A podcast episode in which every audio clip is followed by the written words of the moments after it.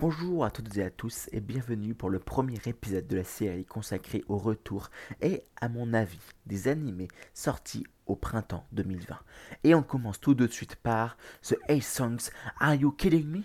Ah, les isekai, je m'en lasse jamais. Et je dois dire que celui-là est vraiment sympa, même si malheureusement il ne casse pas deux pattes à un canard. Mais au moins il a le mérite de proposer un autre souffle au genre. Un anime isekai, c'est quoi C'est un type d'anime où le perso principal est soit invoqué, soit ressuscité à partir de notre monde vers un monde de type fantasy où la magie existe. La plupart du temps, il devient un grand héros. Dans cet animé, notre héros principal atterrit dans une famille de nobles, une toute petite famille de nobles, pas riche du tout, si ce n'est pauvre en tant que le huitième fils. Donc il n'est pas du tout promis à un bel avenir de noble, mais il a une grande chance, il est doué en magie, dans un monde où les mages sont très rares. Et il souhaite devenir aventurier, ce qui est un moyen détourné par sa famille de euh, l'enlever de la hiérarchie familiale ou en tout cas d'empêcher qu'un héritier vienne grappiller du terrain et de l'argent à la famille. Cependant, ce don ne va pas du tout plaire à tous ses frères. Cet animé m'a plu pour deux raisons principales. Petit 1, pas d'Ichi, soit pas de scène où on devine les parties intimes de gente féminine. Alors, le problème des animés isekai, c'est qu'il y a de temps en temps trop d'Ichi, ce qui fait que ça vient polluer l'histoire et ce qui est vraiment dommage. Et là, je suis content, en tout cas j'ai été content durant le visionnage, puisqu'il n'y a pas eu d'Ichi. Alléluia et petit 2, il n'y a pas de vrai grand méchant avec de terribles pouvoirs. Alors, ce deuxième point peut surprendre, mais laissez-moi vous l'expliquer.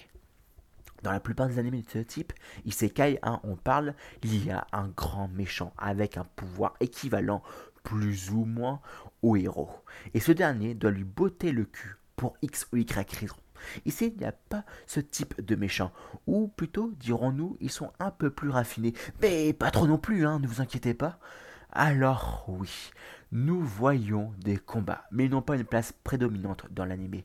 En fait, tout s'équilibre entre combat, intrigue de noble et la vie de notre petit huitième fils. C'est saupoudré d'humour en plus. Et puis le héros n'est pas overcheaté.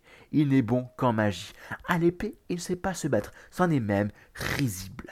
Alors ce que je trouve dommage avec cet animé est qu'il y a un bon potentiel, mais il manque un petit tour de main qui rendrait l'animé excellent et digne d'un The Rise of the Child Hero. Je dirais qu'il manquerait principalement du suspense. Mais bien entendu, ce n'est que mon avis, et je pense également qu'il manquerait autre chose, mais je n'arrive pas à mettre le doigt dessus.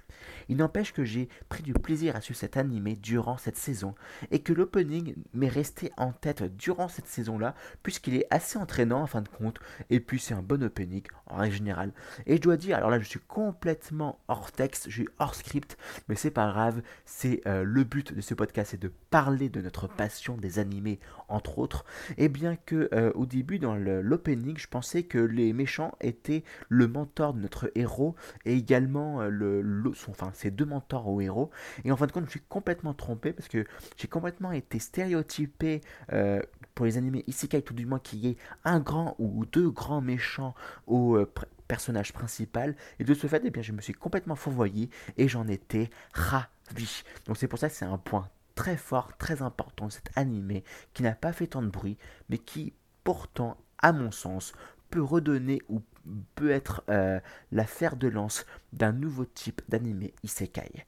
Allez, sur ce, je vous laisse pour ce premier épisode de cette première série consacrée aux animés sortis durant le printemps 2020 et je vous dis à très bientôt pour le second épisode.